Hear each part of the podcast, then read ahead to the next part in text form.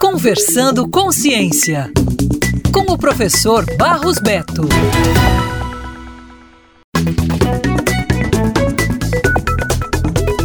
O Biotério do Núcleo de Pesquisa e Desenvolvimento de Medicamentos, NPDM, e o Biotério Central, ambos da Universidade Federal do Ceará, conquistaram a certificação internacional máxima da Association for Assessment and Accreditation of Laboratory Animal Care, AALAC, que promove o tratamento ético de animais em atividades científicas e que possui um programa de acreditação de biotérios em todo o mundo. Para você compreender, biotérios são locais voltados à criação e à conservação de animais destinados às atividades de ensino, pesquisa e extensão.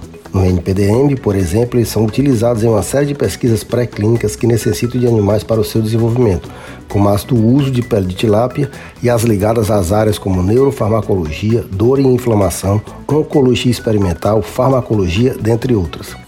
A referida associação internacional concedeu ao UFC a certificação da categoria Award Full Accreditation, em que a instituição é totalmente credenciada e sem a necessidade de correção de itens. Com a novidade, a UFC passa a ser a primeira instituição pública do Brasil a ter biotérios com essa acreditação, o que confere credibilidade extra às pesquisas desenvolvidas com animais na universidade. O programa de credenciamento da AALAC é voluntário e visa ir além dos critérios mínimos exigidos por leis. A acreditação implica benefícios para as instituições. Além de certificar a excelência dos biotérios, promove validade científica, fornece garantia a entidades parceiras, demonstra o compromisso com o uso responsável e ético de animais na ciência. Mais detalhes estão no portal da UFC. Isso é pesquisa, isso é ciência, tecnologia e inovação. Valorize sempre.